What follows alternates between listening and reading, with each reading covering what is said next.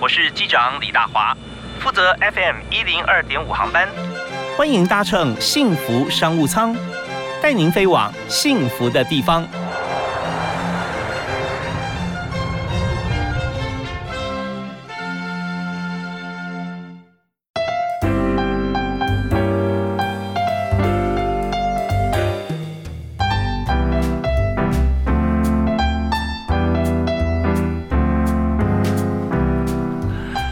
亲爱的听众朋友，大家下午好，大家晚安，非常欢迎锁定我们的频道幸福电台 FM 一零二点五，在每天下午的五点到六点准时为大家播出的幸福商务舱，我是主持人李大华。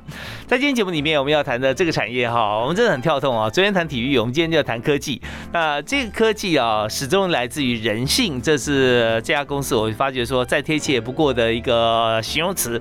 因为我们知道说，在科技资讯化的过程中啊，我们有资讯化、电脑化、资讯化啊，那一开始都是是把纸本呢，把它呃储存起来啊，储存到电脑里面，可以用这个 key in 的方式啦，扫描的方式。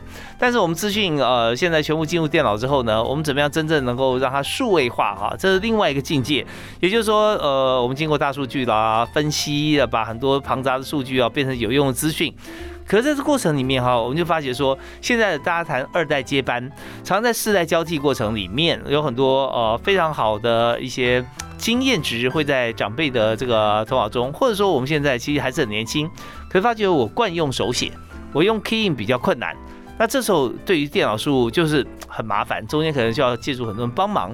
不过现在我们也知道，现在大家看到我手上有一支笔啊，那这支笔是在呃 iPad 上面啊所使用的笔。它可以写字，可以画画，可是它还是有门槛。不过现在我们今天介绍这家公司，就专门呃为大家来设计啊生产一支电脑的触控笔，它里面也可以做任何的，像绘画啦，用铅笔的笔触啊，啊或者说是这个一般我们叫记事啊，然后辨识啊可以更加精准。那这样可以解决很多的问题，所以呃，前情提要很长，我们为大家介绍，今天来宾是乐勤科技的创办人法兰克林哈，Frank，主持人你好，是非常欢迎 Frank 在我们现场啊，哎，谢谢。你是看到什么样契机啊？创业，而且你选的品相就是触控笔。这么说，因为不知道大家有没有感觉到，就是这几年大家 Line 啊打字打的很习惯了啊，是是是，有时候就觉得说，哎，某一个字已经忘记怎么写了。哦。那其实手写还是有它的温度啊，包含我们现在卡片啊什么的，也都很少在写这些呃什么圣诞卡或者什么之类的，大家都习惯用 email 去去打字。哦。那大概在这几年中间，尤其是最近疫情的的时候哈，那就是很多呃包含远距的这种。教学，老师需要改作业，小孩需要写作业，哦，或者是线上签签署一些文字，嗯哼，以及我们在呃开会，现在用润很多这种东西，它其实我们开会有一个很重要的一点就是电子白板的一个功能，大家讨论，哎，你写一笔，我写一画，是。这个这个东西就把这个轮廓给讨论出来了，哦，所以这个才是真的开会在讨论的一个目的，所以其实用手指。或者是说用这个打字的方式，还是没有办法把我们的灵感跟想法一下子就写出来。最快的方式还是透过速度，对啊，速度表达，立刻表达。嗯，然后再就是，我想大家早期可能很多在做这个笔记的部分，就是老师都会说：“哎，你先把它抄一遍。”你大概也就记起来一半了，啊，到时候这个考试的时候再做一些复习什么的，哎，就很快，甚至还可以传承，哎，给你的一些呃呃学妹啊，这这个，然后 哎学弟们，哎，那就可以就是很快的把这个上课的重点。给给这个记下来，而且这个笔记有时候是写自己看得懂的字，别人未必能够辨识出来哈。是的，是的，所以有时候记得快了，连自己都看不懂。对对，所以说其实数位化，像现在呃，像这个 iPad 这种平板这种东西，它越来越进步。嗯哼，它在笔记书写的时候，其实它有顺便有录音的功能，是它可以一边的你写，然后再把这个录下来，事后你在整理的时候就可以。有很好的一个规划性的一个学习的一个方式，嗯，会比较系统化。对，然后再加上就是说，呃，用这种方式的话，其实你的资料可以变成一个数位化，没有错。那它就不会说像我们过去这个包包很重，嗯，一定得带着很多本的不同科目的笔记本。嗯，现在基本上是一台 iPad，呃，一台这个这样子的这种电子记事本加一支笔，你就可以这个记录很多很多的这种数位资料了。OK，对，我现在也跟同学哈，像我在学校上课，我会跟同学讲说。拜托你要记笔记，是，就我们刚讲，你写过你就会记得，大概就记得了。但是拜托你一定要用电子档来记笔记，是，因为你才可以 tag 起来，到时候你要搜寻，你随时可以找得到。没错，然后你要呃去找，其实很多人就是写了数位笔记以后，或者是很多人喜欢每年发一本类似那种年历本，有没有那种那个叫工商日志？是，经常是二零二一年写了，二零二二年。那一本就不知道丢到哪里去了，然后真的要去找的时候，哎，那可能那一本又不知道放在什么地方。其实数位化就是有这个好处，你只要根据这个形式力，你就可以很很容易找到，哎，那是哪一年在哪里，我们开了什么会，啊，一下就可以找出来。像任何的蛛丝马迹的记忆，你打下几个字啊，它就会跳出来。啊，不然的话，真的你就算记得是哪一年的本子，翻起来几月几号你都忘记了。再加上你的字啊，这个只有你看得懂，到你也看不懂，哇，那根本就是浩劫。没错。好啊，那我们在今天我们第一段节目里面，先跟大家谈一下，就是说现在呃数位的这个科技化哈，是我们必须要去拥抱它。是啊，然后再就是第二点呢，就是我们怎么样来做好记录？它不只是说呃我不会打字，我用手写；我不方便打字，我用手写，而是说它这大家在共笔的过程中。它就是一个很好的工具。我们稍后回来哈，继续请今天的特别来宾 Frank 来跟大家谈谈看，这支笔它有哪些功能？好，那现在市场有多大？到底谁跟你买？听说每个月订单是不少啊。好，那我们呃第一首歌，我们请 Frank 推荐给大家，好吧？千里之外吧。好，这是周杰伦跟这个费玉清的版本。是是。OK，古今中外都要靠这支笔。我们来听这首由 Frank 推荐给大家的。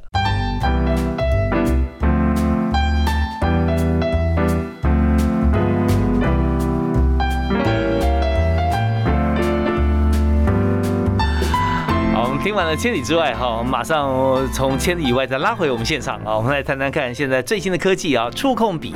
我们有哪些功能？那今天在我们节目现场啊，特别我们邀请乐勤科技的创办人，也就是专门生产触控笔，它可以在不同的笔电上，不管是 Android 还是在，主要是 Android 平板是吧？主主要是 iPad 哦，主要在 Only iPad，Only Only iPad，OK OK 好，那呃，但这我 iPad 现在销量也非常大，是是，而且 iPad 有没有限定型号？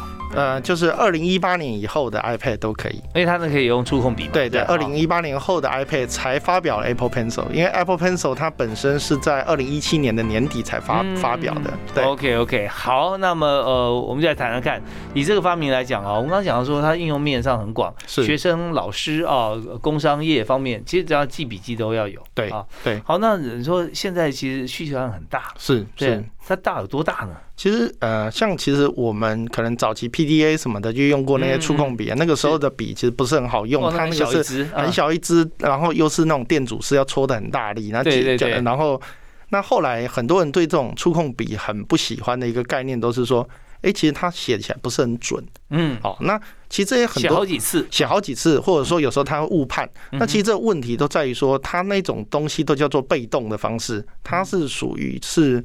你用你用力道的方式去感应它，它相对于这个笔只是取代你的手指而已。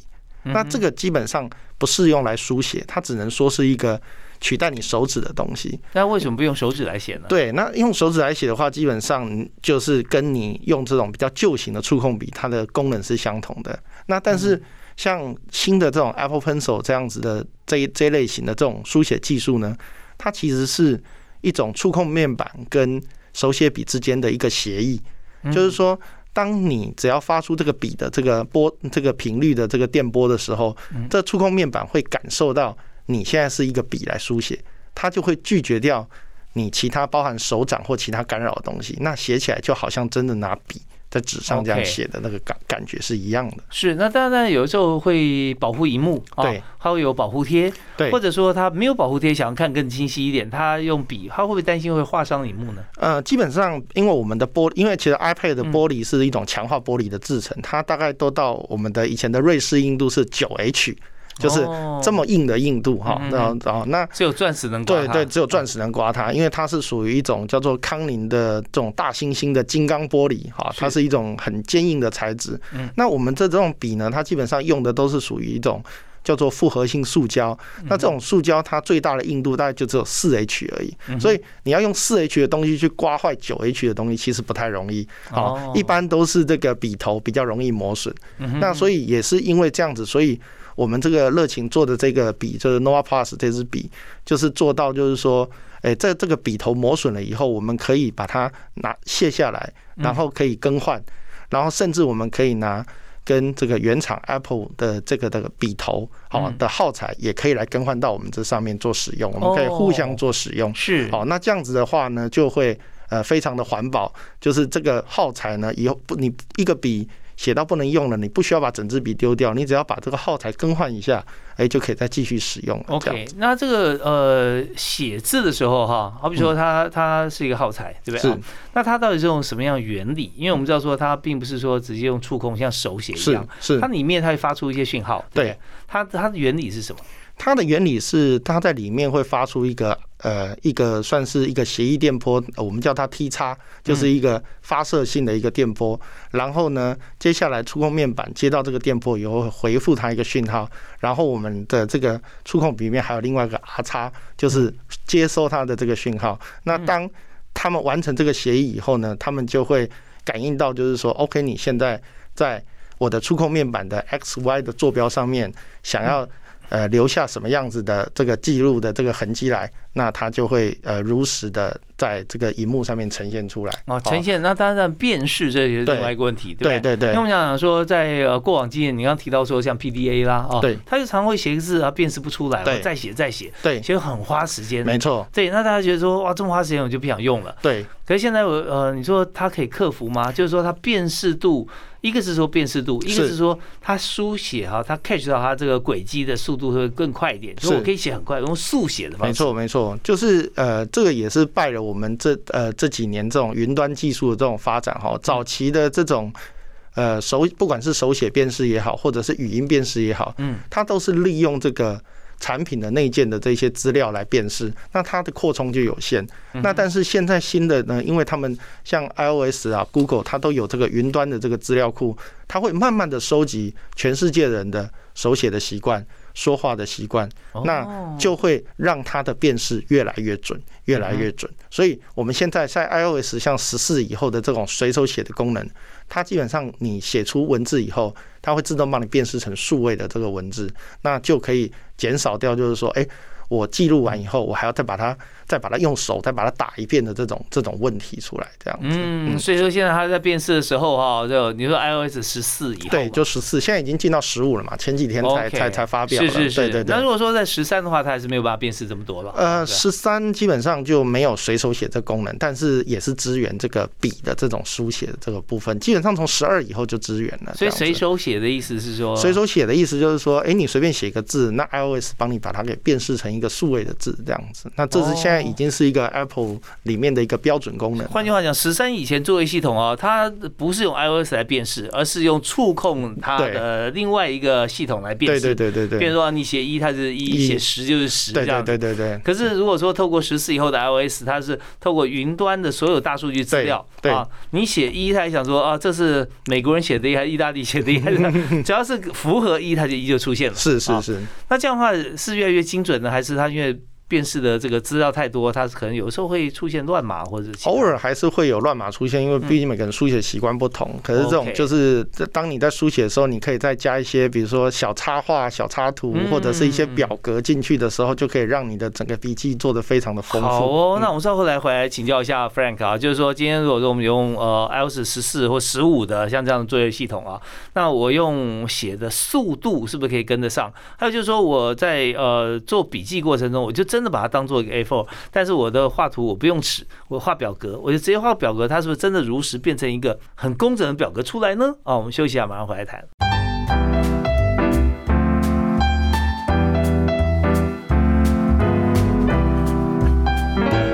今天我们在幸福商务舱里，我们谈的这个产业是标准的科技业，也就是做 Apple 的触控笔。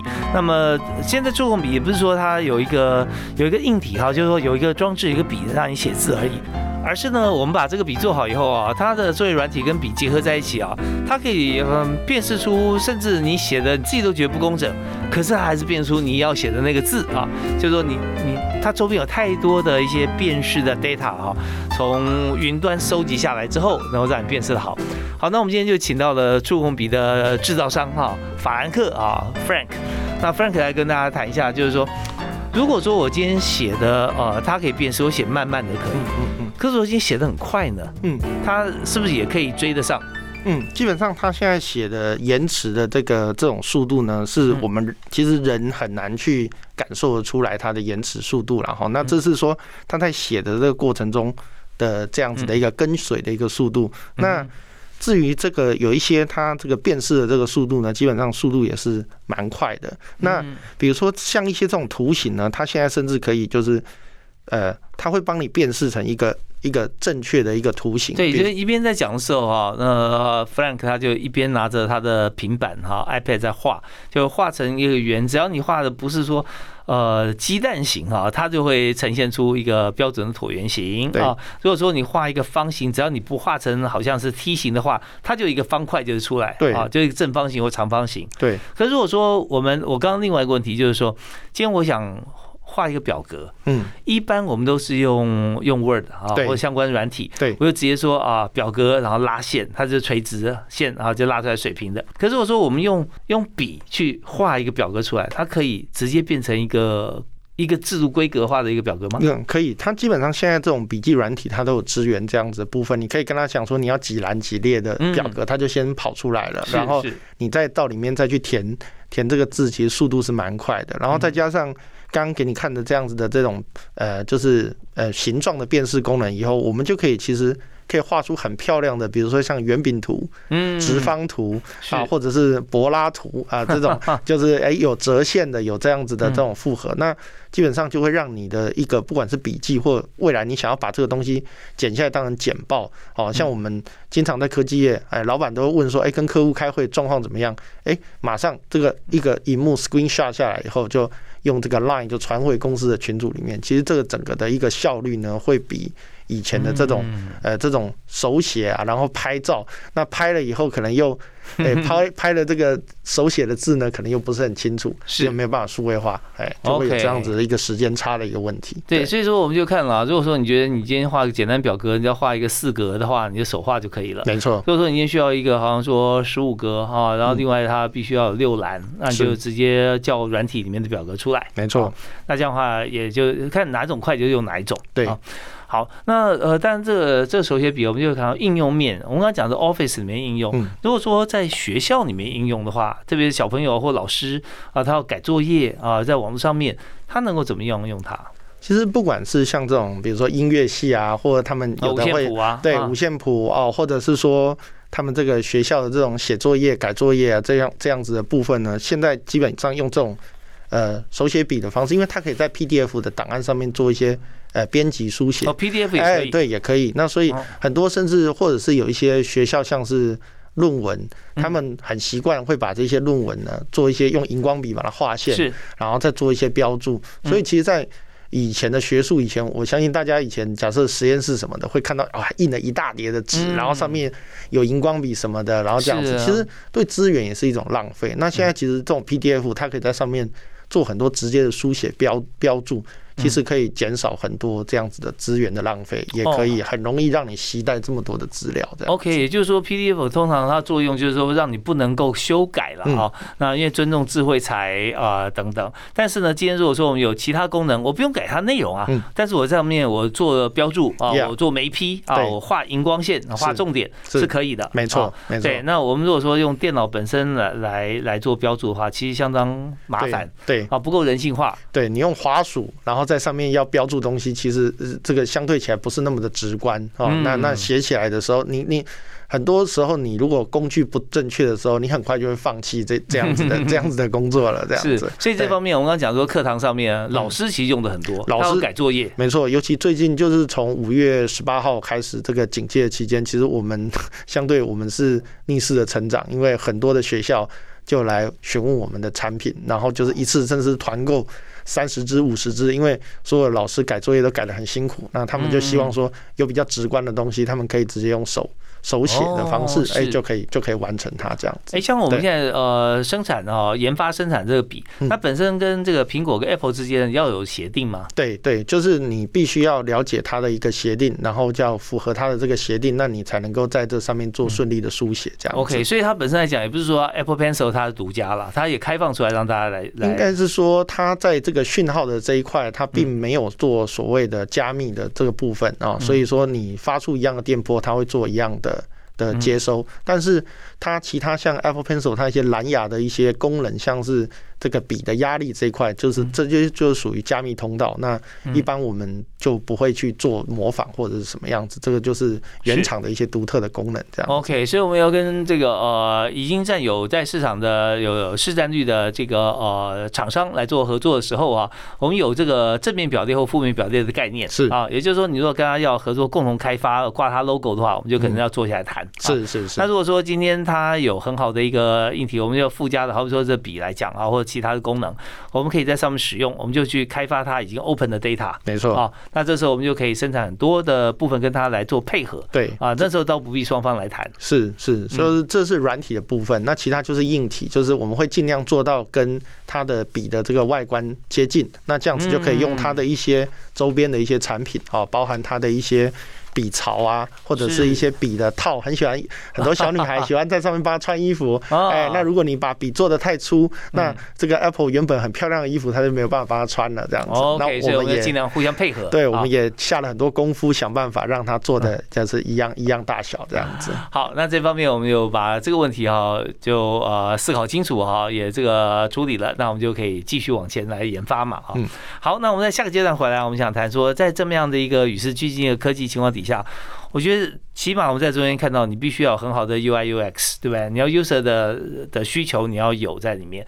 那第二就是说，你要怎么样来创造你的市场？所以现在你看，每天定这么多的这么大定的量，一定要把这个呃产品推广出去，让大家知道说跟谁定啊啊！我们稍后来谈谈看，在这个公司像这样产品里面，需求端跟供给端如何 link 在一起。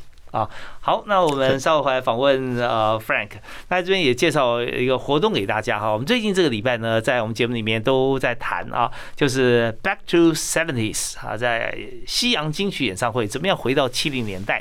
马上在十月三十号礼拜六，呃，台北国际会议中心啊就会举行，演唱者像是金志娟啊、娃娃、关宁之啊、爵士女王哈、王若琳哈，她歌歌喉唱腔都没话讲。达美乐兄妹啊，他们也是这个每次演唱会的经验啊非常丰富啊，也会穿插其中。但另外还有唱将沈文成、黄大炜跟潘越云都带着大家一起回到七零年代。十月三十号礼拜六在台北国际会议中心，欢迎大家来关注哈，来呃可以想办法啊，我们来看呃是不是可以安排时间进场来一起同欢千人演唱会。十二月十一号也是礼拜六，在高雄流行音乐中心的海音馆。那我们在这边推荐一首七零年代歌曲给大家，Air Supply 啊，空中补给合唱团的《All Out of Love》。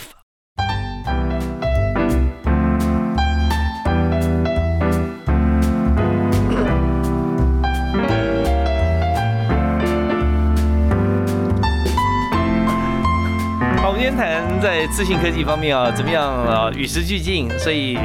不太会打电脑，或者说打的比较慢的朋友，现在可以透过触控笔啊来写很多的这个呃，不管作业也好啦，或者公司会议记录也好啊，其实都 OK。所以我们讲说会议记录要速写啊，那触控笔可以吗？我们今天特别来宾 Frank 啊，法兰克先生帮我们背书。其实速写的话，它重点不是写得快，是你要。看得懂，就是说你常常会用精简的字，没错。那以速度快来讲，现在大家几乎追得上吗？几几乎是追得上，而且基本上像在开会的时候，其实有一些礼仪是说，嗯，你如果是听呃人家在开会的时候，你是拿着笔记人家的东西的话，基本上我们会感觉到，哎，你是专心在开这个会的。那但是如果你拿的是一个笔电。然后你拿着这个，也许你是用打字的方式在记录了对方，可是其实不见得人家会感觉。那种就是说，就呃姿态或态度的感觉不太一样。对，那个感觉是，哎，我也不知道你在做的这个事情到底是在开会记录 还是怎么样。不然可以讲，真的是办公室文化。打字的话，感觉就哦，你打你的，我讲我的啊，因为他不知道说，就就我们姿态就是很专心看着电脑。对。可写字的时候就会发觉，哇，这个人好认真哦。对对对。他 记我讲的话。对，不管他在画什么，真的是这样子。有时候真的这个开会的时候，说有时候以前呃会有人画画这个小狗啊，画小乌龟啊，对对对对对，帮古人画胡子啊，是是是，对，但感觉起来就是非常专心。这当然是另外一种，就是说从视觉形态上看起来是。不过确实啊，就是说我们用这个呃触控笔来记录啊，它呃现在已经它非常方便了啊。是。好，那我们还要提一点，就是说当我们开发出这个产品之后，我们节目最常谈的就是企业经营。是。所以我们怎么样规划我们的市场？我怎么样能够开创哈我们的蓝海？是。其实基本上，像我们在开发出产品以后，产品是本身我们自己有信心以后，我们还是会针对它的受众去做一些行销。嗯。那像我们在台湾的话，其实有很多这样子的，比如说网红、科技网红、科技达人哦，我们每天都有很多。那我们呃都有定期跟他们做合作，哎，请他们把这个概念呢来推广给大家。那我们这边呢，基本上就是会在我们的比如说商品的购买。页面，请大家先去看看这些网红的这些介绍文章，然后配合上我们每天在部部落格上面分享的一些资讯。哎，其实这个消费者呢，他们就很清楚可以知道说，哦，那这些产品的特色大大概在在哪里？那也有一定的公信力。哦，那最后呢，就是哎，可以导引到这个转换的这个部分，就是说，哎，人家就会来购买。那购买以后，其实基本上你就可以看到它，如果说它的。哎，比如说没哎，几乎没有什么退货率。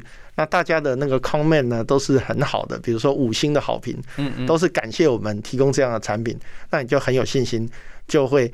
根据大家的反馈，我们再把下一代的产品再做一些改进。是，但我们知道说是呃一路这样走过来哦，我们就做很多突破。是是，可也不会第一次就这么顺，对不对？没有没有没有。所以有没有过一些经验，就是说有有成功的经验？没错没错。也有这个受挫的经验。是是是。有时候一开始我们设计出来，我们也觉得很好啊。对。那网红也跟我们配合。对。就发觉有人跟他呃可能客诉会不会？是是是。也会有的。像我们一开始，像我们产品第一个就出了的编号就已经来到五或六。那很多人都很疑惑，那一二三四去哪里了？基本上 一二三四就跟阿波罗的前面十几台太空梭一样，全是开了，然后最后没有没有办法飞起来的东西，这样子。OK，对，那所以这个东西就是说，其实是经过失败，还有就是说，所有我们团队们的坚持，就是说，比如说像我刚刚讲的，哎，可以跟这个原厂的比做这样互换，其实它必须要做到很多精准的的部分。那大家如果有共识，说，哎，要。要坚持在这一块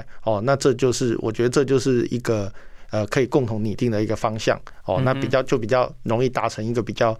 呃，优良完整的一个产品，这样。OK，就在讲这段谈话中呢，呃，Frank 他的脑海中充满各种画面，只是说大家没有看到，就是说阿波罗登陆月球是十一号，对，前面十号都废了，基基本上都是 有的，好像我记得好像是还没有起飞就烧掉了之类的，类似这样。所以呃，你说第一次推出就五号、六号，对，一第一次推出就是五号，然后最红的是六号这样子。哦，最红六号，现在是几号？现在是呃呃，透露一下，就是十一月要上就是七号。这样，哦，七号，所以所以最红就是现在的，最红是现在的，所以所以十一月那个可能是更红，会不会？嗯，我们期待它是更红这样。那好像五号跟六号差在哪里？呃，基本上我们六号就是可以坐在，就是说可以跟 Apple 的这个笔互换，然后包含在画图的时候，它在倾斜的时候会有这个倾斜不同的压力出来。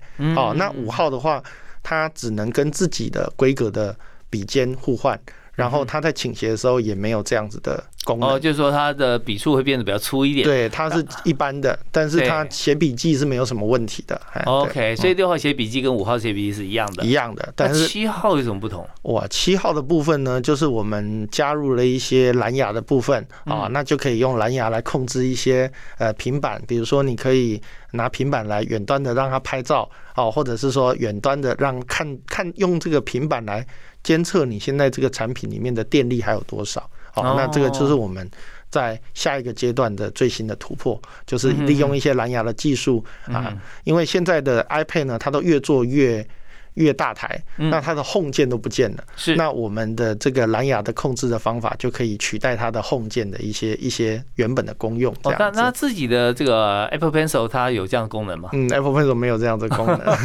对，对，所以这样方方面哈，我们知道说它周边哈，这个 Apple 产品周边其实有很多的协力厂商来配合。是，像过去像这个 Lightning 的那个线啊这些方面，就是说 Apple 认证啊就 OK，或者说 Apple 相容也是可以。是，所以现在就是说往这边呃。呃，大家把这个讯息由这个网红传递出去以后，哦，那关心三 C 产品的朋友就会看到啊，然后就变成我们的客户。是是，OK，好，我们在这个非常吃研发跟行销的这一端哈，我们现在可以呃出估啊，就是就我们刚刚了解 Frank 的公司哈，呃，也就是我们今天所介绍的乐勤科技。现在是研发，我们自己来是。那行销，呃，我们就有一半是外包出去，有。对。然后，然后，但是我们回来的数据，我们在研发，对，来来研究了，然后看出我们要生产制造多少。是是是。好，那我们稍后回来的时候，我们就要谈谈看，在这样子一个呃完全崇尚科技的这个呃产业里头，我们的人才需要哪些？是啊。那你现在的人够不够啊？那呃还有哪些？就是说我们进来的人，你要问他哪三个问题？是。我们稍后回来谈。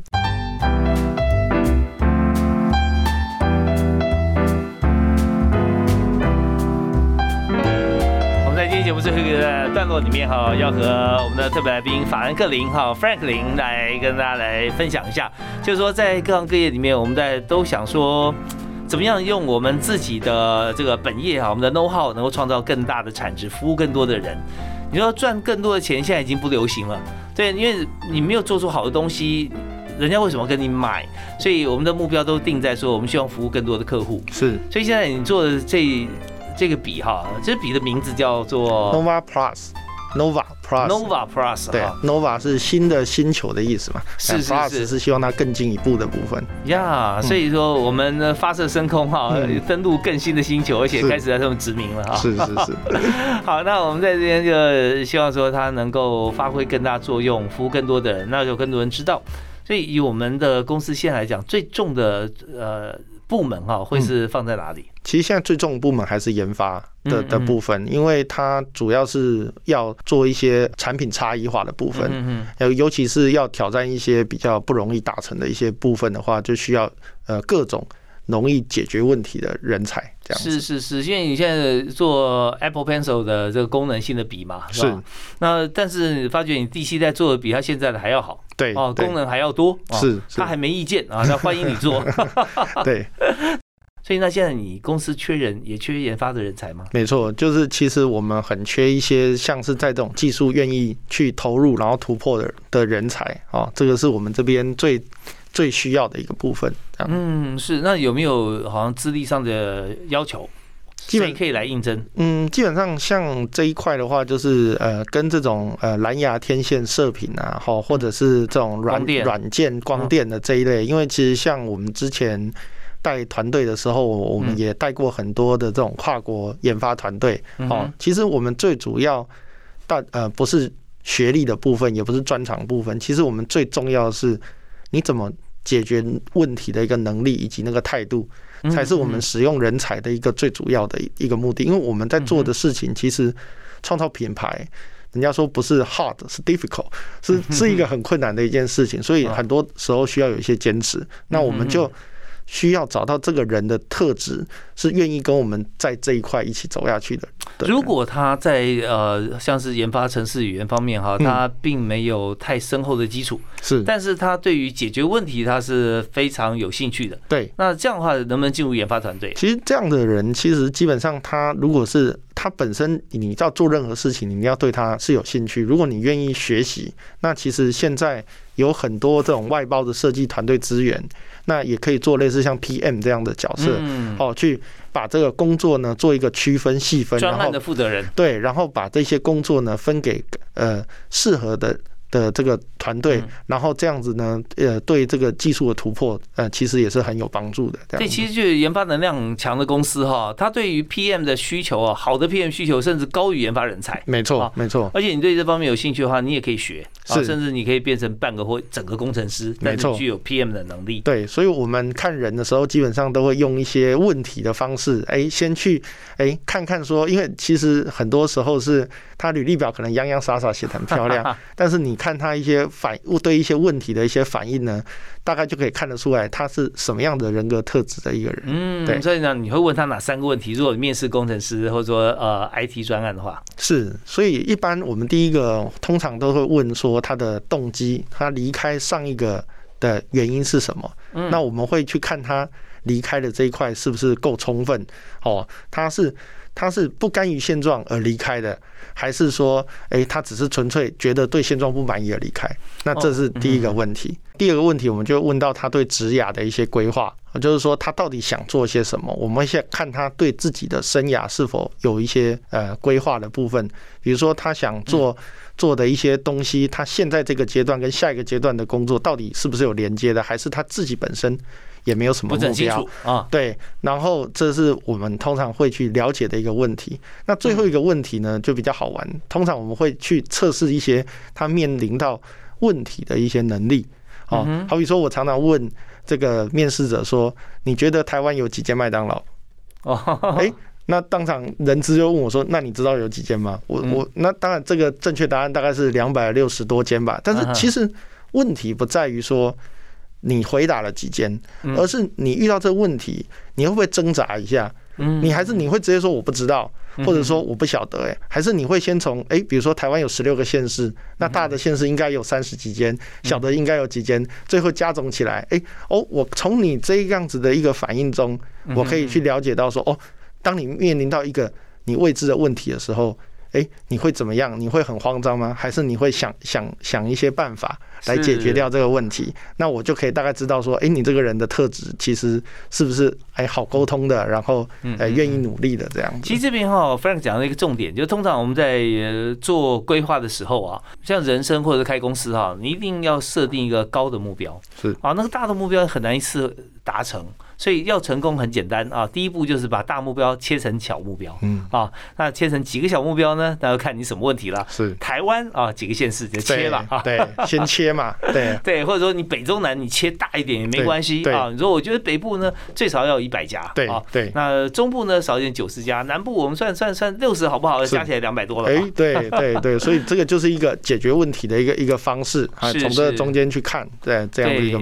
所以这个问题回答好的话，他也是具有 PM 的特质啊。对他有 PM 的特质，然后他有这样子愿意哎挑战看看的这种勇气。是是是，那我们讲 PM 就是专案了哈。我们在公司有很多像呃，有些公司呢是用 Unit 来来做规划，也就是说公司把整个打散哈，有这个呃从 Project 来看啊，有 PB 啊，有 PU 啊，PB 就是这个呃 Business Unit。对，那在在这边就打散各个部门，所有的这个部门都都来服。一个专案，因为公司有十个专案，是啊，就把八个部门放到十个专案里面。那另外这个部门的主管呢，就是呃，就是。应该是叫做呃，project leader 或者之类的。对，part 呃对，BP 啊，business partner 啊，也他那他也是一样，他就是说他本身可以兼这个 PM 啊。对。那但他也可以说呃没有关系，你是我底下的，好说业务头啊说，那你们别回来找我打烤鸡，就找你现在的呃 business unit 的这个这个 head 来打烤鸡。对。可是我会看你总体的表现。是。所以这样的话，在本身每一个工作者来讲啊，他就会有两个老板。是，可是他会分轻重缓急，他现在对这个专案负责，他就要对对对对对这个呃呃。P 就专专案这个 PM 来负责，那但是他对原先的老板呢，他要保持相当的敬意，没错，因为还是 随时可以被被你调派在不同的地方，横向纵向他都要兼顾到，所以我们常开玩笑，PM 就是 work 到晚上，AM PM 嘛，做到晚上这样。对对对，所以我讲这个有点长，原因就是说，其实我们在刚才规划的像离职原因啊，离职呃职涯规划，还有呃逻辑思考问题中间哈，还有一点哈，我相信 Frank 一定很重视，就是人际关系是啊，对。如果说人际关系你实在是太有棱有角的话，哈，在现在任何在专案里面都很难生存。是是是，所以这就是为什么要面试的一个很 很重要的一个原因，因为很多东西从这个电话或者是视讯里面，其实很难发掘到他这一块这样子。OK，最后是请呃法兰克介绍你的人生座右铭或工作座右铭给大家。我最欣赏一句话是“话到快时留半句，理从真处让三分”。哦，就是说我知道自己很有道理，但是哎，有时候必须要留一点点余地给别人啊。这样子的话，基本上很多事情才不会说被处理的不够圆满这样子。OK。非常欢迎大家可以来参考，上网看乐情科技。那同时，如果说想要找这个 iPad 触控笔的话，那现在呃第六代是口碑最好的。对，我们也可以期待十一月的第七代。是。OK，好，我们再次谢谢法兰克，谢谢主持人，谢谢，感谢大家收听。呃，幸福上上，我们下次再会。欢迎大家继续锁定我们频道，收听婷君的幸福分秒。明天再见喽，拜拜，拜拜。